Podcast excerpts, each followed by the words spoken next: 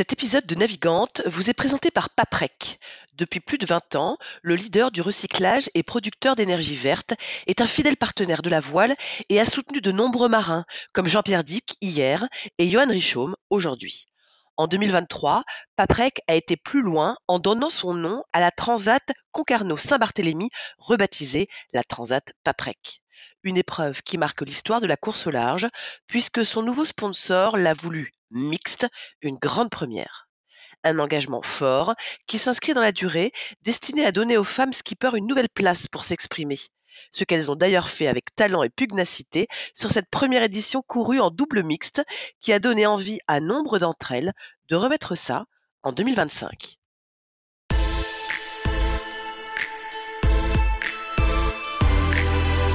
Bonjour à tous, bienvenue dans Navigante, le podcast dédié aux femmes de la course au large et de la régate, celles sous les feux des projecteurs, celles de l'ombre aussi, à ces femmes compétitrices, déterminées, qui mènent parfois mille vies en une. Elles vont vous raconter leur parcours, leur bonheur, leurs cicatrices, leur place dans le monde de la voile. Elles vont nous dire ce qui les anime encore et toujours. On va partir à la rencontre de ces navigantes très inspirantes. Navigante est produit par Tip Shaft, le média des professionnels et des passionnés de voile de compétition. Tip Shaft, ce sont deux newsletters hebdomadaires en français et en anglais, des podcasts, des événements, des formations, un studio de production de contenu, ainsi qu'une plateforme de vidéos à la demande et un festival du film que vous pouvez retrouver sur tipenshaft.com. Je suis Hélène Cougoul et vous écoutez Navigante. Elle doit avoir encore quelques stigmates et surtout beaucoup de souvenirs. Il n'y a pas si longtemps, elle terminait sa deuxième solitaire du Figaro à la treizième place, un bond de géant depuis la première fois. Elle était aussi une des cinq femmes sur la liste des 32 participants. À 25 ans, elle avance dans ce milieu qu'elle s'est choisi. Il y a encore deux ans, elle jonglait entre son travail de kiné et sa préparation pour la mini transat à coup de navigation le week-end. Déterminée, elle l'est en 2019 si elle n'est pas retenue lors du premier challenge Océane CMB, une sélection qui ouvre ses portes uniquement aux femmes pour deux ans en Figaro, sous l'égide du pôle Finistère de course au large, qu'à cela tienne. Elle prend le départ de la Mini Transat et ajoute tant d'expérience à ses sacs étanches qu'elle revient plus forte et sera l'élue en 2021. Un honneur, dit-elle. Depuis, c'est la voile à plein temps, et vous aurez beau chercher, vous ne trouverez pas. Sur toutes les photos, on ne la voit qu'avec ce large sourire qui témoigne de son bonheur d'être là où elle est, sur l'eau. Elle a même parfois du mal à réaliser. Être payée pour faire ce qu'on adore, c'est quand même fou, disait-elle dans un reportage à ses débuts en Figaro. La solitaire, la Transat Paprec, entre autres, elle apprend en solo, en double mixte, toutes les expériences et les rencontres la font grandir et gravir les échelons. Bon, il faut bien dire que la compétition, c'est quand même son truc, parce que si on parle de sa vie de marin au large, elle sait drôlement bien s'y prendre entre les bouées aussi. Elle a été championne de France espoir de laser et en open radial aussi. Et puis elle a appliqué les lois du match racing quelque temps. L'année prochaine, c'est une nouvelle page qui va s'écrire pour elle. Elle va devoir dire au revoir à sa team région Bretagne CMB et à Chouquette. Mais il y a fort à parier qu'on n'a pas fini d'entendre parler d'elle et de voir son nom en haut des classements. Chloé Lebars est l'invitée de ce nouvel épisode de Navigante. Bonjour Chloé. Bonjour. Bon, Chouquette, tu nous expliques? Oh bah Chouquette, euh, c'est euh, une grande histoire d'amour. Hein. Euh. J'ai rencontré Chouquette, mon, super Figaro au sein de la filière Bretagne CMB il y a, il y a deux ans maintenant. Et ça fait deux ans que je passe le plus grand de mon temps en fait avec Chouquette. Donc c'est mon, mon meilleur allié dans la vie en ce moment. Et alors pourquoi Chouquette? En fait c'est le bateau de Michel Desjoyaux qui est loué par, euh, par le projet Bretagne CMB pour euh, la, filière, euh, la filière Océane. Donc Elodie Bonafous avant moi naviguait également sur Chouquette et moi depuis, depuis deux ans maintenant. Voilà. Chloé, je vais commencer avec ma question rituelle. Si je te dis la femme et la voile et la place des femmes dans la voile, qu'est-ce que tu me réponds comme ça là? Bon, je pense que c'est une évidence la place des femmes dans la voile. Il n'y a pas de, a pas de raison qu'il n'y en, en ait pas. toutes les femmes ont tout autant que les hommes leur place dans ce milieu. Bon, écoute, on va évidemment en, reparler. Ça commence comment, toi, ton histoire d'amour avec euh, la voile? C'était où? C'était avec qui? C'était dans quelles circonstances? Alors ça fait maintenant très longtemps que j'ai commencé la voile. J'ai commencé la voile quand j'avais j'avais 7 ans en fait, mais à l'origine moi j'habitais à Carhaix avec avec mes parents et je faisais plutôt de la gymnastique, la natation. Et on a déménagé dans le pays Bigoudin l'année de mes, entre mes 7 et mes, et mes 8 ans. Et mes parents ont vu une annonce dans le journal pour des cours d'optimiste. Et j'ai donc commencé la voile à l'Esconil puis à l'Octudie assez rapidement en, en, optimiste. Et ça a été toujours tout de suite une, une, grande, une grande histoire d'amour avec la mer. Et bah, j'ai jamais arrêté depuis. C'était mieux que la gym? Oh largement, hein. moi mes, mes compétences euh, en synchronisation mouvement et euh, en beauté de reproduction euh, de, de, gestes, tout ça, c'était pas trop mon, mon grand fort. Je suis peut-être pas faite pour la danse et la gym, je suis plutôt faite pour faire du bateau, je pense. C'est quoi ton bonheur à toi quand tu es sur l'eau? Mon bonheur sur l'eau, c'est bon, il est, il assez divers. Hein. Il, y a, il y a déjà le, le fait d'être dans dans des, dans des grands espaces, euh, seul, entouré, entouré par la mer, avec euh, des paysages euh, magnifiques. Je suis une grande passionnée de lever et coucher de soleil. Même à terre, je, vais souvent, je vais souvent me lever tôt pour aller voir les levées de soleil ou, me coucher, enfin aller me coucher après avoir été voir le coucher de soleil. Enfin, c'est des choses que, que j'aime beaucoup voir et c'est vrai qu'en mer, les, les, couleurs sont toujours, toujours magnifiques, les nuits étoilées, les dauphins, tout ça, c'est tout cet environnement marin me, me, plaît beaucoup et, et en plus de, mm, bah de tout ce qui est compétition, réglage, du, réglage du bateau, toute, cette, toute cette petite vie de, de compétiteur au large me, me plaît beaucoup. La vitesse, les moments où on est aussi dans, dans des conditions de vent un peu plus faibles, où c'est pas toujours simple, mais c'est beaucoup de, de mouvements émotionnels euh, très intenses et euh, c'est tout ça que j'aime dans la course au large. Alors c'est vrai que aujourd'hui on te connaît beaucoup euh, au large justement, mais ça n'a pas vraiment commencé avec du large. On l'a dit. Hein, tu étais plus sur bah, opti bien sûr, mais après il y a eu le, le laser, le, le, radial. C'était quoi cette, cette période-là? Tu es quand même championne de France espoir, c'est pas rien? Ouais, alors en fait, euh, à l'Octudie, après avoir fait de l'optimisme, moi j'avais fait un petit peu de, de catamaran. Je naviguais du coup en, en double. Et euh, quand euh, j'ai déménagé avec mes parents dans la région de Lorient, euh, ils proposaient pas de catamaran au centre nautique à, à, Lorient. Et je me suis donc orientée vers le, vers le laser. Au début, je n'aimais pas trop. Et en fait, bah, j'en ai fait pendant beaucoup d'années parce que j'ai commencé, je vais être en troisième et puis j'en ai fait jusque j'en ai fait cinq, cinq ou six ans donc finalement j'ai jamais j'ai duré très très longtemps sur sur ce circuit là mais ouais j'aimais cette, cette, navigation aussi entre trois bouées là près de la côte à faire des, des, petits parcours à répéter les mêmes actions les mêmes gestes des réglages précis la conduite tout ça c'était des choses qui me qui me plaisait beaucoup. Et à Lorient, on avait vraiment un groupe, euh, un groupe de coureurs où on était tous euh, très proches. En fait, c'était devenu ma, ma seconde famille. Donc, euh, c'est, c'était, vrai que c'est une période de ma vie que je peux peux pas oublier parce que j'ai passé des, des super moments en laser.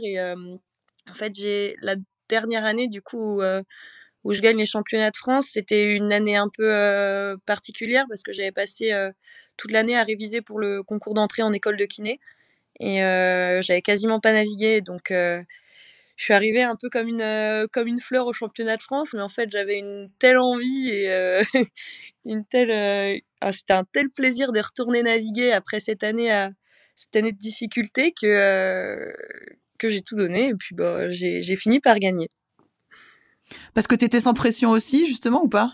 Ouais, je pense que la notion de pression et de, de stress, elle joue, elle joue beaucoup aussi. En fait, avec le peu d'entraînement que j'avais eu durant l'année, euh, je savais pas non plus vraiment à quoi m'attendre. J'avais toujours ces gestes techniques que j'avais pas, euh, que j'avais pas trop oublié, mais c'est vrai que j'arrivais à avoir l'esprit plus reposé, à plus réfléchir sur la stratégie que je voulais mettre en œuvre, sur telle ou telle telle ou telle course en fait. Donc donc c'est vrai que tout au long du championnat, je me suis retrouvée de plus en plus à l'aise aussi sur le bateau, mais c'est vrai que cette notion de pression, elle existait, euh, elle existait pas.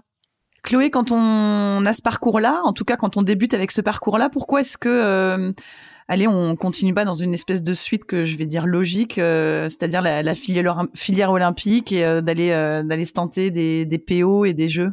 Bah, c'est pas forcément ce qui, euh, qui m'attirait le plus dans la, dans la voile de manière générale. C'est vrai que le côté euh, aventure, c'est quelque chose qui me, qui, me, qui me tentait aussi. Et puis j'ai eu l'opportunité, grâce à la euh, sélection Jeune Breton avec Stéphane Cross et Damien Cloirec, de découvrir un petit peu le Figaro. Et aussi l'opportunité de participer à la sélection Bretagne CMB en 2019 quand Elodie a, a gagné. Et c'est vrai que ces deux, euh, ces deux semaines de sélection euh, m'ont donné vraiment envie d'aller faire du large.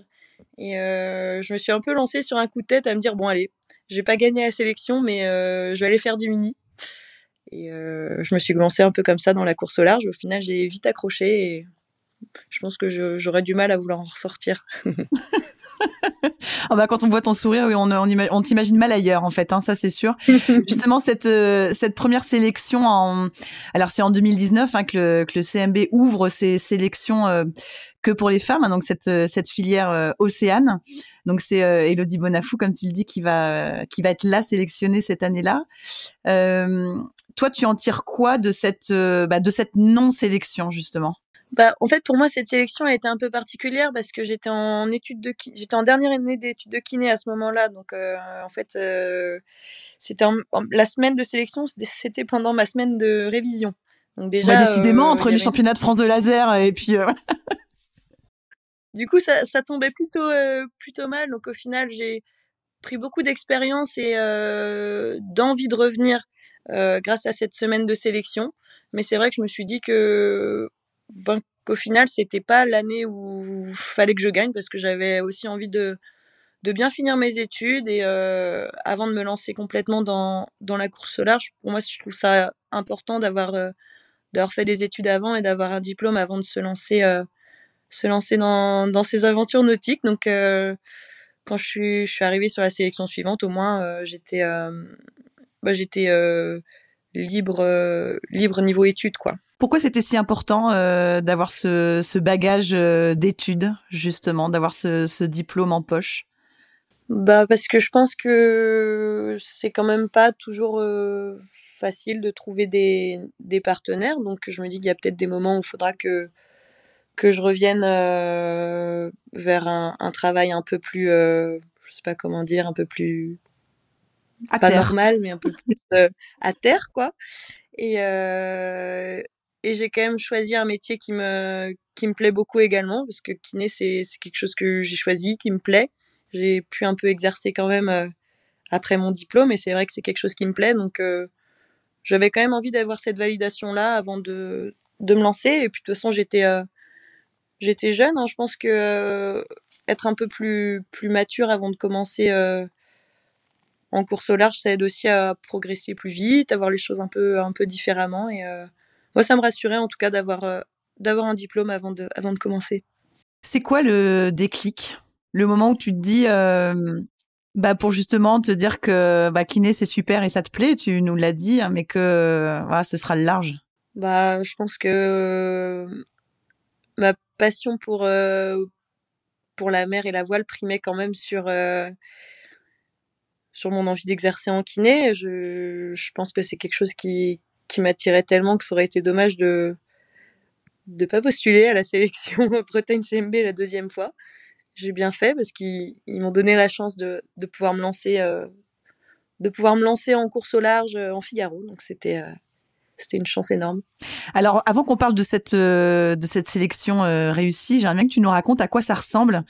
Alors, on va parler de la mini, évidemment, c'est pas rien. J'imagine que tu as une pensée pour tous ceux qui sont en mer en ce moment. À quoi ça ressemble de bosser la semaine, voire la journée, d'aller naviguer le week-end en, dans l'optique justement d'aller la faire cette, cette mini? Comment on arrive à, à répartir son temps, à s'organiser? C'est une vie à 200 à l'heure dans ces coups de temps-là? Bah ouais, c'est vrai que sur mon sur mon projet mini, j'avais pas de j'avais des petits partenaires, mais il me manquait quand même du budget pour pouvoir réussir à partir sur la mini et acheter le matériel nécessaire pour partir dans de bonnes conditions. Donc, euh, c'est vrai que oui, je travaillais, je travaillais à côté en kiné. J'ai bossé sur 9 mois en kiné sur les, les 12 mois de projet. Donc, je faisais vraiment juste des pauses pour les courses. et, et en fait, oui, je travaillais du lundi au, vendredi au, cabinet en kiné, dans un cabinet libéral à, côté de Lorient. Et certains midis, j'avais travaillé avec un copain sur, sur mon bateau pas tous les midis parce qu'on peut pas prendre des pauses tous les midis quand même. Il y a souvent des patients qui aiment bien venir le midi. Et, euh, tous les week-ends, ouais, je naviguais, euh, je m'entraînais ou on bricolait. Ou... il y avait toujours des trucs à faire en tout cas sur le bateau. Donc c'est vrai que c'était une vie, euh, une vie un peu à 100 à, l'heure. Hein. Quand je revenais au cabinet le lundi matin et qu'on avait eu des conditions musclées tout le week-end, j'étais aussi cassée que mes patients. Mais, mais non, j'ai beaucoup appris de de ce, de ce rythme de vie. En fait, j'aime bien être à, 100 à l'heure comme ça tout le temps. Donc, c'était, euh, c'était absolument pas un, problème. C'était plutôt positif, je trouvais. C'était quoi l'émotion d'être au départ de cette mini transat? Donc, on est en 2021. Ouais. Bah, c'était euh, des émotions vraiment très, très fortes parce qu'en fait, euh, là, là j'ai eu une chance énorme parce que j'ai fait mes qualifications quand même en un temps, en un temps record et j'ai eu la, dernière place. On était, euh, il y avait 84 personnes qui devaient partir à l'origine et euh, au final, ils ont réouvert 6 places et du coup, j'ai eu la dernière place, la 90e place. Donc en fait, c'était même pas gagné d'avance que je puisse partir. Et euh, du coup, petit coup de bol du destin, j'ai pu, j'ai pu me lancer sur la ligne. Donc c'était, bah déjà, je me sentais en, en, émotion, je me sentais très chanceuse d'être là. Et euh, il y avait quand même euh, une grosse part de, de stress parce qu'en fait, sur mon projet mini, j'avais pas eu l'occasion de faire des courses avec des grandes distances. Donc, euh, je partais vraiment sans savoir dans quoi, dans quoi je me lançais. Et du coup, il y avait un petit peu ouais, cette émotion de, ouais, de stress, de où je vais. Et en même temps, tellement heureuse de partir et de concrétiser le projet. T'en gardes quoi de cette traversée, de cette transat? J'en garde des des bons souvenirs, je pense, mais pas que non plus, parce que c'est vrai que bah, tout ce qui est gestion de la, solitude en mer, la deuxième étape a quand même duré 18 jours et euh, j'ai pas toujours, euh, ça n'a pas toujours été simple d'être euh, seul sur, sur le bateau. C'est vrai que je pense que ça, ça s'apprend d'être seul d'être seul en mer. Avec l'expérience, on finit par être à l'aise. Maintenant, c'est quelque chose qui me pose absolument plus de problème. J'aime beaucoup ça même maintenant. Mais c'est vrai que en mini, ben, sur la deuxième étape, il y a des moments où oui, c'était pas, euh, pas simple. Et je pense que justement, j'ai grandi, j'ai appris beaucoup sur moi et euh, sur la navigation aussi en solitaire, euh, sur comment naviguer dans les alizés. Et ça, bon, je pense que c'était une, une, force pour arriver en, Figaro ensuite. Qu'est-ce qui est, moi, simple terrienne, je ne me rends pas compte. C'est quoi qui est pénible justement quand on est seul en mer et qu'on apprend cette chose-là? C'est pas forcément que c'est pénible, mais c'est vrai qu'en mini, euh, on n'a pas du tout de, on n'a pas du tout de communication, contrairement à, une transat en, Figaro où on peut quand même avoir un contact euh, avec la terre. Là, en mini, pas du tout. Donc, euh, je discutais un petit peu avec les collègues qui étaient pas trop loin, avec leur bateau pas trop loin de moi. Mais sinon, c'était surtout de, ouais, de pouvoir parler à, à, personne, vraiment avoir l'impression d'être d'être seule, alors que je suis plutôt quelqu'un de, de sociable, qui aime beaucoup voir des gens et qui aime beaucoup partager. Et euh, du coup, euh, ça, faisait un peu, un peu bizarre en fait. C'est juste que je, je suis pas habituée à, j'étais pas habituée à ça, donc. Euh, mais je pense que j'en ai, du coup, ça m'a permis quand même d'apprendre beaucoup sur moi et c'était vraiment très formateur. Alors, forte de cette de cette première euh, mini transat. Comme on le disait tout à l'heure dans l'introduction, hein, euh, rater une fois, ça t'embête pas, tu retournes. Et euh, donc plus forte justement de cette mini, forte de cette nouvelle expérience, tu vas retourner à la sélection Océane. Et là, tu dis souvent, j'étais, puis tu nous l'as dit tout à l'heure, j'étais mieux préparée, j'étais plus mature. Tu l'as abordé comment cette sélection cette fois-ci, deux ans après? Ben, je, je, savais que sur cette sélection, j'avais j'avais mes chances au moins de passer en, finale parce que en fait la sélection elle est en deux parties. Il y a une bah, non il y a, elle est en trois parties. Il y a une sélection sur dossier où on nous emmène en, en phase de semi-finale où on est neuf à naviguer à faire des tests physiques tout ça. Et ensuite sur ces neuf il y en a trois qui sont prises pour aller en finale. Et euh, du coup chacune sur son bateau on fait juste euh, des courses les unes contre les autres et on voit celle qui gagne plus de courses. Et l'objectif principal déjà c'était de de passer en finale parce que j'avais fait beaucoup de solitaire en, deux ans entre les deux sélections et j'avais pas du tout refait de Figaro par contre avant de revenir sur la sélection, j'avais pas eu le temps. C'était un peu trop short entre l'arrivée en Guadeloupe et, et la sélection.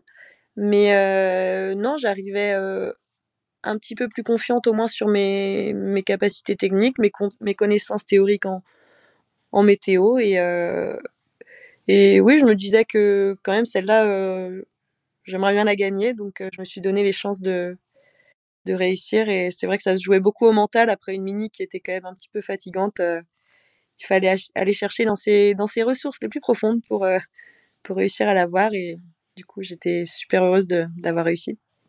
Il y, a, eu un film euh, sur la sélection de l'année dernière. Euh, on voyait les filles qui devaient passer une espèce de grand oral à la fin. Il y avait ça, vous aussi, à l'époque, le grand oral de la fin? Euh, Le film, il était sur la sélection massif. Du coup, c'est un peu, un peu différent, mais ça, ressemble un petit peu en termes de, en termes de d'évaluation. nous, on n'avait pas de de grand oral, mais par contre, on avait, euh, oui, on passait un moment devant, euh, devant un jury où on avait des questions euh, théoriques et techniques sur, sur le bateau, sur la météo et sur, sur d'autres domaines abordés en course au large. Je, voulais juste savoir à peu près à quel niveau on, on était pour savoir si, si ça le faisait ou pas. Et euh, du coup, c'est vrai que non, on n'avait pas de grand oral. bon, ça y est, t'es sélectionné. Il va y avoir ces euh, deux années euh, géniales. Je ne fais que citer tes mots. Hein. Je suis allée voir sur ta page Facebook. Tu as dit que c'était deux années géniales qui vont qui vont commencer. D'abord, au-delà de la joie d'être d'être sélectionné, j'aimerais bien avoir ton avis justement sur sur cette filière, sur ce, cette filière qui est Océane, qui est justement ouverte pour les femmes parce que c'est assez récent, évidemment. Non pas que les filières d'avant aient été fermées aux femmes, mais bon, c'était quand même souvent des gars qui gagnaient. Euh, de donner exclusivement sa chance aux femmes sur ces filières-là, c'est quoi ton, ton point de vue là-dessus? C'est une belle chose parce que ça, ça peut, en plus quand, quand, on voit les résultats des, des, femmes qui ont fait ces sélections, c'est quand même plutôt euh, enfin ça, ça, montre que, que ça fonctionne quand on voit euh, bah, Elodie ce qu'elle ce qu'elle fait en résultat maintenant Charlotte avec la sélection massif aussi qui fait des super trucs. Euh, je pense que ça nous permet vraiment d'intégrer un environnement qui nous donne les clés pour, euh, pour progresser. Et euh, non, je pense que c'est une, une, très belle initiative pour les femmes qui veulent se lancer en course au large. C'est super. En plus, on est dans une équipe avec deux préparateurs, toute l'équipe du pôle qui nous, qui nous aide et qui nous apporte tout au long de l'année aussi. Enfin, j'ai deux super collègues, Gaston et Victor, qui, avec qui je, à qui je peux poser toutes les questions que je veux aussi. On travaille vraiment euh, en équipe et cette, cette émulation positive au sein du, du team Bretagne CMB, elle permet vraiment d'évoluer et de progresser. C'est euh, c'est une super belle chose de donner cette opportunité aux femmes d'intégrer la filière. Il était temps? Ouais, je sais pas si s'il était temps ou pas. Moi, je suis arrivée euh, pile pile au bon moment. Au final, je suis arrivée à, à l'âge où j'avais envie de, où c'était à peu près le moment pour moi où je voulais faire de la course au large. Et coup de chance, c'était le moment où les sélections commençaient à, arriver pour les femmes. Donc, je ne sais pas s'il était temps ou, pas, mais en tout cas, je sais que j'ai eu de la chance que, ça se, que ça se produise à ce moment-là. Est-ce qu'il y a une pression particulière ou une, je sais pas, une petite appréhension particulière de se dire que on a réussi ça, donc il faut réussir derrière? Est-ce qu'on se je disais que tu, finalement la pression, j'ai l'impression que c'est surtout toi qui te la mettais plus que l'entourage. C'est comment justement? Parce que décrocher euh, ces deux années-là, c'est merveilleux, mais du coup, on, le vit comment au début? Toi, tu l'as vécu comment au début? Bah, en fait, toute l'équipe du pôle, euh, ils me donnaient euh, et même les partenaires, hein, ils me donnaient absolument pas d'objectif de de résultats. Le seul, euh, le seul objectif et la seule chose qu'on doit leur rendre, c'est juste un investissement à, à 200% pour progresser. Et en fait, euh, j'avais tellement envie de, de progresser et me donner à fond que de toute façon, euh, l'objectif était acquis, je pense.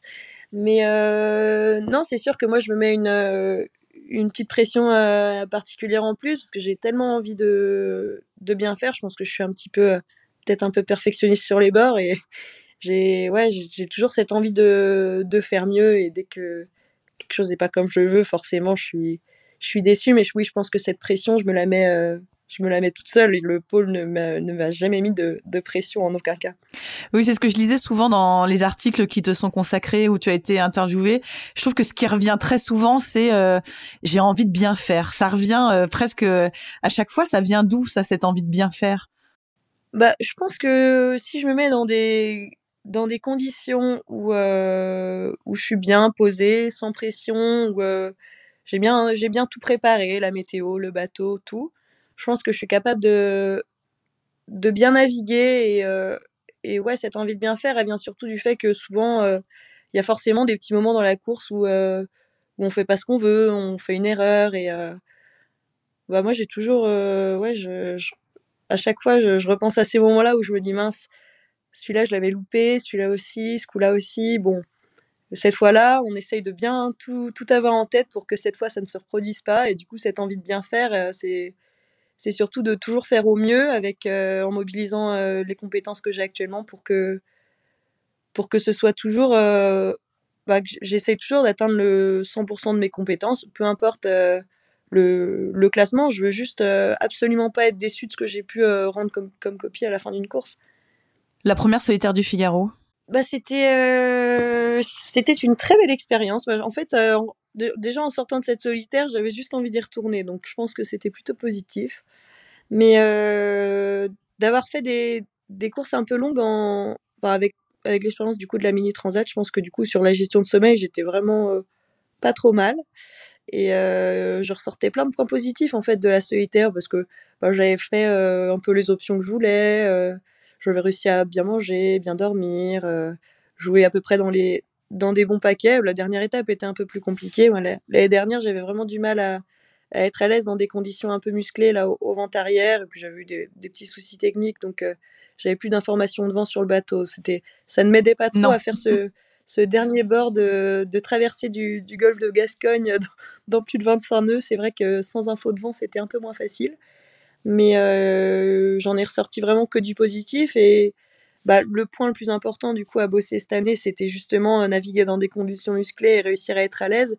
Et euh, bah, ça aussi, c'est acquis maintenant parce qu'en fait, bah, maintenant, quand il y a moins de 18 nœuds de vent au vent arrière, je trouve ça long, quoi.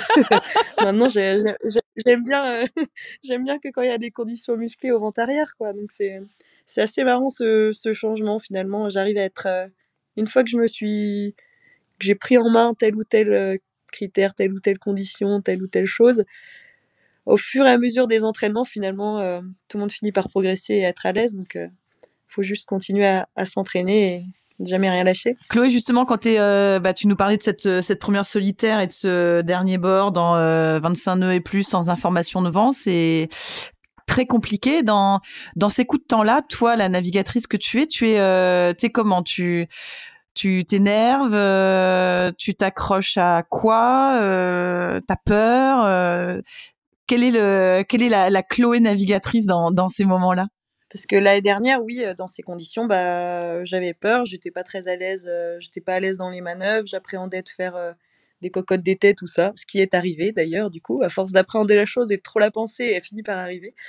Donc j'ai fait une magnifique cocotte d'été, j'ai dû commencer à essayer de monter au mât, au final je pouvais pas, il y avait 3 mètres de houle, c'était beaucoup trop dangereux. Donc au final, je ne trouvais pas de solution pour réussir à démêler mon speed l'été.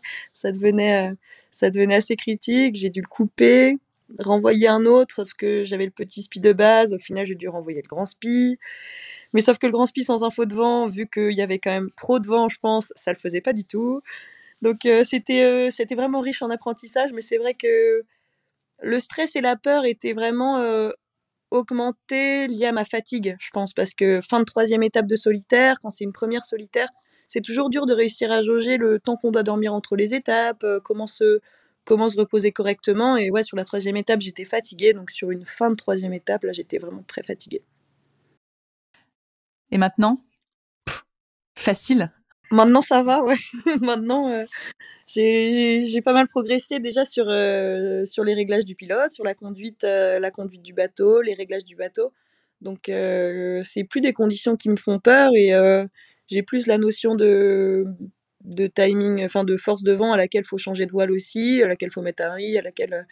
Juste la connaissance plus approfondie du bateau cette année me permet d'être beaucoup plus à l'aise et j'ai eu la chance de naviguer avec des, des personnes expérimentées, Ronan Tressard, et, et sur beaucoup de courses durant, durant l'année dernière et, un peu cette année, et aussi avec Hugo Dallène, dans, avec qui j'ai navigué vraiment toute l'année, en fait, quasiment. Là, tous les entraînements, c'était avec Hugo, et on a, on a souvent eu des, des conditions un peu musclées où on pouvait régler le bateau tous les deux, et ça me permettait de progresser et de voir qu'est-ce qui allait, qu'est-ce qui allait pas. Et c'est vrai que maintenant, en solitaire, dans ces conditions-là, bon, ma, ma seule crainte, c'est de gérer suffisamment bien mon sommeil euh, sans rester forcément à la barre tout le temps, même si euh, on va toujours plus vite quand on est un peu à la barre. Il y a toujours ce petit dilemme, quoi. Mais, euh, mais non, maintenant, maintenant j'aime bien ces conditions et bon, je sais pas. Maintenant, il y a plus beaucoup de conditions que j'aime pas trop, par quand il y a vraiment pas de vent ou où le, la pression monte un peu et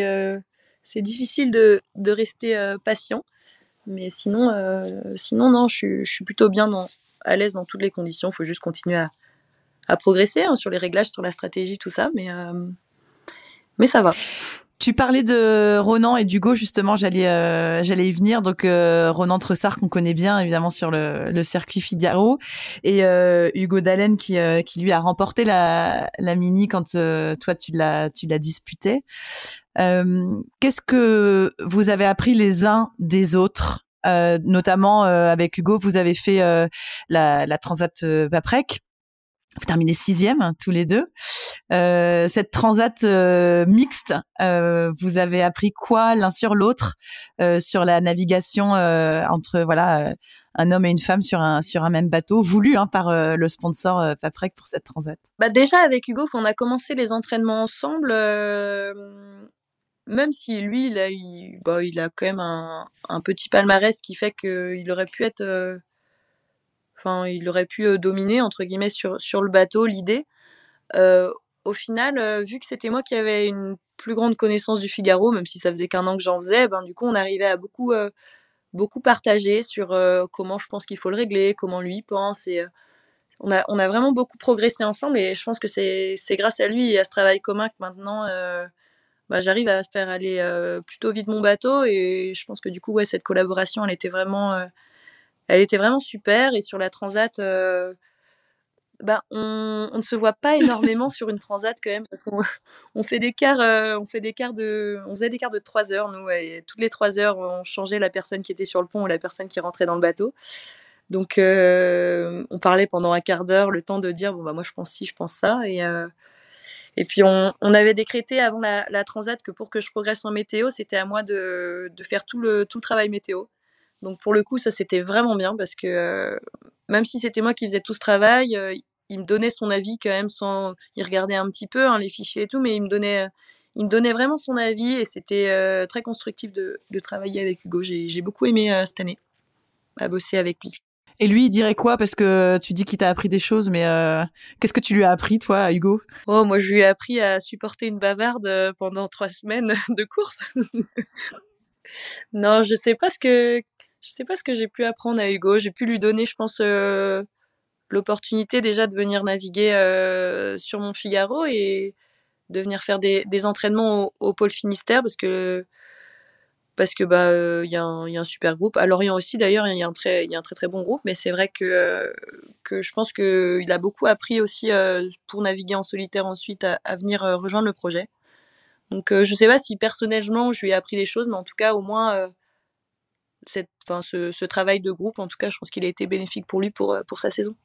Est-ce qu'il y avait une ambiance particulière d'ailleurs sur cette euh, transat? Bravo hein, pour euh, la sixième place, sur cette transat qui pour la première fois était euh, mixte? Bah, moi, je navigue quand même régulièrement en mixte, vu que je suis une femme. souvent, je navigue plus fréquemment avec des hommes qu'avec des femmes.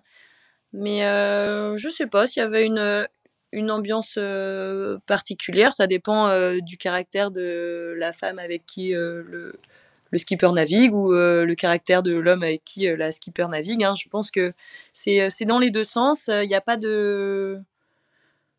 C'est un binôme qui se construit. Hein. Ça, dépend vraiment de, de comment les, les deux s'entendent, je pense. Mais Bon, en tout cas, nous, il y avait, euh, une bonne ambiance, euh, bien, bien studieuse. Hugo, il est très, très studieux. Il parle pas beaucoup, il travaille beaucoup. Donc, c'est bien. Moi, j'ai essayé de mettre une petite ambiance un peu rigolote de temps en temps quand même, parce que 18 jours, euh, 18 jours concentrés tout le temps, je ne sais pas si j'aurais pu, mais, mais non, en tout cas, on avait une, ouais, une super ambiance de, travail. Et puis à chaque fois, là, du coup, c'est un, plaisir de le retrouver sur, sur toutes les courses en solitaire. mais j'espère qu'un jour, on naviguera ensemble. Parce que je lisais aussi que j'ai l'impression qu'il y, a un truc fort euh, qui s'est créé euh, dans cette euh, dans cette mini. tu disais que si je retrouve un peu mes, mes notes là, effectivement, tu fais appel à Hugo pour naviguer avec toi. et puis tu as ton équipage de ministres pour National Figaro. Il y a une il y a un truc entre ministres? Ouais, il y a une y a une tellement belle ambiance et tellement bel esprit d'équipe en en mini que oui, moi j'aime euh, beaucoup naviguer avec euh, avec des, des ministres, avec d'autres personnes aussi, je pense. Hein, mais euh, c'est vrai qu'il y a quelque chose qui, qui se crée pendant une mini. On vit quand même les mêmes émotions, les mêmes choses pendant pendant assez longtemps parce que c'était quand même 13 jours la première étape, 18 jours la seconde et entre temps on avait trois semaines aux Canaries où certains rentraient chez eux, mais au final il y en a beaucoup qui restaient, donc on a passé vraiment beaucoup de temps ensemble. Et je, ouais, j'aime, beaucoup naviguer avec euh, des ministres. Là, sur le, national l'année dernière, c'était un équipage, euh, le National Figaro, c'était un équipage 100% euh, de mini. Et cette année, ça y est, j'ai trouvé la, la dernière pièce du puzzle ce matin même pour rejoindre mon équipage 100% ministre, encore une fois. C'est qui tes idoles, Chloé? Est-ce que tu as des idoles? Est-ce que tu as des modèles? Allez, on va enlever mot idole, on va dire modèle. On va plutôt dire modèle, ouais. Moi, mes, mes modèles euh, femmes, ce serait Samantha Davis. J'ai suivi tout ce qu'elle a fait depuis toujours. Enfin, moi, l'image que j'ai en tête quand je vois Samantha Davis, c'est son Imoca Roxy. Enfin, avec des, quand, quand on est une petite fille comme ça, on a, on a des, moi, j'avais des paillettes dans les yeux. J'étais, ouais, c'est, c'est un de mes, un de mes modèles en, en course au large. Et sinon, côté masculin, Johan Richaume, je trouve que c'est c'est vraiment, enfin, il a une, une expérience folle. Il, navigue euh, vraiment, vraiment très très bien. Et euh, ouais, je pense que c'est euh, c'est vraiment mon modèle en termes de ce que j'aimerais faire en, performance à l'avenir. Et ouais, c'est Yoann mon, mon plus grand modèle, je pense. Et quand tu parlais de Sam et de toi petite fille, qu'est-ce que qu'est-ce qu'elle réveillait et réveille chez toi? Qu'est-ce qui était fascinant à l'époque? Moi, je trouvais ça, euh, je trouvais ça dingue d'aller faire, euh, d'aller faire le Vendée Globe comme ça. C'était, euh, je, suivais ça juste à la télé hein, de, de, chez moi parce que mes parents, ils ont fait un petit peu de, un petit peu de voile, mais mais, mais pas tant. C'est vrai qu'ils n'ont jamais été euh, du tout dans le milieu de la, de la course au large, donc c'était un petit peu quand je la regardais, ça me, ça me faisait rêver. Après, je sais pas si le fait que ce soit une femme, je pense que du coup, j'ai pu aussi peut-être m'identifier un petit peu euh, avec son bateau rose. Euh. puis ma marque de vêtements préférée quand j'étais petite. Enfin voilà quoi, c'était l'ensemble faisait que ça m'a ça m'a donné un peu envie quand même à cette époque-là aussi de d'aller faire du bateau. Et quand tu parles de Johan et de sa façon de faire et de, du marin qu'il est et que c'est inspirant, ça veut dire quoi? Ça veut dire que c'est quoi le, le, rêve ultime pour toi? Moi, sur du long terme, j'aimerais bien euh, faire un faire un Vendée Globe. Pas dans l'immédiat du tout, hein, parce que je sais que j'ai encore beaucoup de choses à apprendre et moi, j'aime bien voir les choses de manière euh, progressive, attendre d'être euh, compétente sur quelque chose avant de passer à autre chose. Je pense que j'ai besoin de ça pour, pour me rassurer et c'est quelque chose qui me, qui me va très bien. Donc j'ai encore envie de faire quelques années en, en, Figaro avant de passer sur des bateaux plus gros. Mais, euh, mais ouais, j'aimerais bien faire, faire un projet Vendée Globe un jour et faire des, des projets gagnants, ce serait chouette aussi. Je vais me laisser le temps avant de, de progresser sur des, des, bateaux plus petits, euh, en Figaro, et puis euh, peut-être faire du classe 40 après avant d'aller faire de, de l'IMOCA un jour, mais c'est quelque chose que je vois dans, sur du, du très long terme. Et euh, après, naviguer en équipage sur des Volvo Ocean Race, c'est quelque chose qui me fait rêver aussi, hein, parce que c'est en équipage qu'on apprend le plus, je pense, pour prendre en main des, des bateaux aussi gros. Et euh, c'est vrai que des, des projets aventure, ça me, ça me plairait beaucoup, mais des projets, euh, des projets de, de, performance également, quoi. Ça va ressembler à quoi, euh, Chloé, ton année prochaine? Alors, euh, pour l'année prochaine, euh, je vais continuer en Figaro. J'ai trouvé une, une partie de budget pour pouvoir continuer en Figaro l'année prochaine. Il me manque encore des, des partenaires pour que, pour que le projet soit, soit bien, bien ficelé, on va dire. Mais pour l'instant, je vais quand même me relancer en, en Figaro parce que bon, tu nous en dis pas tellement plus, mais bon, parce qu'effectivement, quand il y a, ces deux années, euh, voilà, on, tend, enfin, on donne sa chance euh, à une femme pour aller faire du Figaro sous les couleurs du du CMB. Comment il y a forcément un moment, bah, ça s'arrête au bout de deux ans. Hein. Comment on capitalise hein, justement sur euh, sur ces deux années-là? Comment on fait pour que ça s'arrête pas juste après? Comment on arrive à à se vendre? Est-ce que tu as trouvé que les sponsors, parce que c'est ça aussi qui joue, sont plus ouverts? Comment toi, tu as abordé la chose? C'est pas forcément très, très facile de se vendre, mais il faut, faut réussir grâce à, à ce projet à, à contacter euh, les, les, personnes qui nous accompagnent euh, autour de ce projet justement pour, euh, pour se faire aider, pour faire un dossier de partenariat, pour savoir quelle est la démarche pour, euh, je sais pas, monter sa société, pour euh, des, choses comme ça.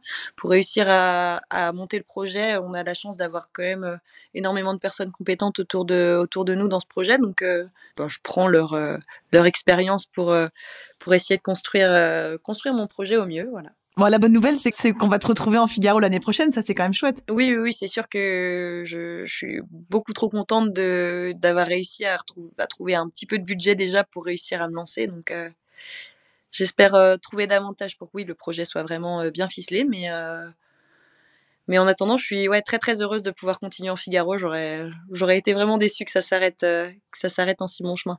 Sur ta page euh, Facebook, je le disais, donc tu dis merci euh, à tout le monde, merci à Chouquette, merci à la team CMB, tu dis merci à, à ta famille et merci à ma famille et, mes amis de m'avoir soutenu sans faille dans ces projets un peu fous. ils ont été là à quel point? Ça a été important à quel point? Bah pour pour moi c'est c'est un élément euh, motivationnel euh, hyper important en fait. Euh, je suis, ça, ça me, il me, booste en permanence parce que ils sont, ils sont tellement heureux de voir que je fais un projet qui me, qui me plaît, où je suis heureuse, qui me tient, qui me tient à cœur comme ça, qu'ils sont, ils sont toujours là, ils comprennent, ils comprennent mes absences, ils comprennent que oui, je puisse pas venir à tous les repas de famille, ils sont, mais ils sont toujours là, ils restent toujours disponibles. Mes parents, ils, sont venus à quasiment toutes les étapes encore de la solitaire cette année. Euh. bah euh, oui, mes amis, euh, ma sœur, mon frère, ils m'envoient des, messages tout le temps pour m'encourager. Enfin, ils sont vraiment, ils sont vraiment super chouettes avec moi et ça me fait, ça me fait beaucoup de bien de savoir que je suis, je suis soutenue par, par mon entourage. Allez, je vais donner quelques petites secondes de, réflexion de ces allez, deux années qui viennent de se passer qu'est-ce que tu vas garder de plus, euh, de plus fou ou euh, de plus beau qui t'est arrivé? Un des moments les plus beaux, je pense que à chaque fois, c'est les, les arrivées de, de solitaire ou l'arrivée de la l'arrivée de la transat. On était tellement heureux d'arriver que et puis on avait remonté tellement de place pendant la course, on était super heureux. Et euh, les moments, bah si quand même les moments les plus beaux. C'est difficile de choisir parce que les moments les plus beaux, Là, moi, le moment qui me vient direct en tête, c'est euh, l'arrivée à, à, côté de l'île de Man au lever du jour, là, pendant la deuxième étape de la solitaire. C'était tellement beau. On savait pas encore qu'on avait, euh, avec notre option, euh, notre petit groupe avait pris quand même beaucoup, beaucoup de retard sur le paquet de devant, mais c'était juste, c'était juste magnifique, quoi. Je venais de faire une, une petite option pas trop mal, donc en plus, j'étais super contente d'avoir réussi mon petit coup, et en plus, le paysage était juste magnifique, donc c'était c'était parfait. bon, écoute, j'ai la chance de te voir, moi, mais à te voir, effectivement, ça ça a eu l'air d'être parfait parce que tu tu en souris et t'as les yeux grands ouverts rien que rien que d'y euh, d'y repenser. Bon, allez, avant de te avant de te laisser, euh, une chouette année, une belle année pour toi euh, l'année prochaine, ce sera ce sera quoi? Puisqu'on a dit que le Vendée c'était dans longtemps, donc c'est pas tout de suite. Parlons de l'année prochaine. Ben, l'année prochaine, euh, j'aimerais bien euh, pouvoir. Euh, déjà, j'ai identifié tous les points sur lesquels il fallait que je travaille l'année prochaine. Donc, j'aimerais bien réussir à mettre. Je, je, sais que je me donnerai les moyens de mettre tout en œuvre pour réussir à progresser sur ces aspects-là. Et j'attends quand même de faire un top 10 sur une course, donc il serait temps que ça arrive. Donc, j'espère que ce sera l'année prochaine mais je ferai de mon mieux aussi pour que pour que ça marche. Bon, écoute, on te le on te le souhaite euh, ardemment, en tout cas euh, que ce top 10 est mieux. Hein. arrive l'année prochaine.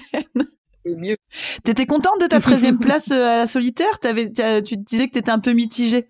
Bah, j'étais j'étais mitigée, mitigée juste après la course parce que bah, je retenais quand même des éléments euh, négatifs en stratégie, en gestion du sommeil, tout ça. Enfin, il y avait des petits trucs euh, un petit peu négatifs qui qui faisaient que la copie était. De toute façon, la copie peut pas être parfaite à la fin, hein, mais mais au final, je suis je suis très heureuse parce que je voulais faire entre le top 10 et, le top 15, donc c'est l'objectif est, est complètement complètement rempli et ça marque une, une, belle progression par rapport à l'année dernière. Donc, je suis vraiment, euh, je suis vraiment très heureuse de, de ce résultat. Ben, on te souhaite de faire un, un prochain pas de géant pour euh, la solitaire l'année prochaine. Merci beaucoup, Chloé Lebars, d'avoir été euh, l'invitée de Navigante. Merci.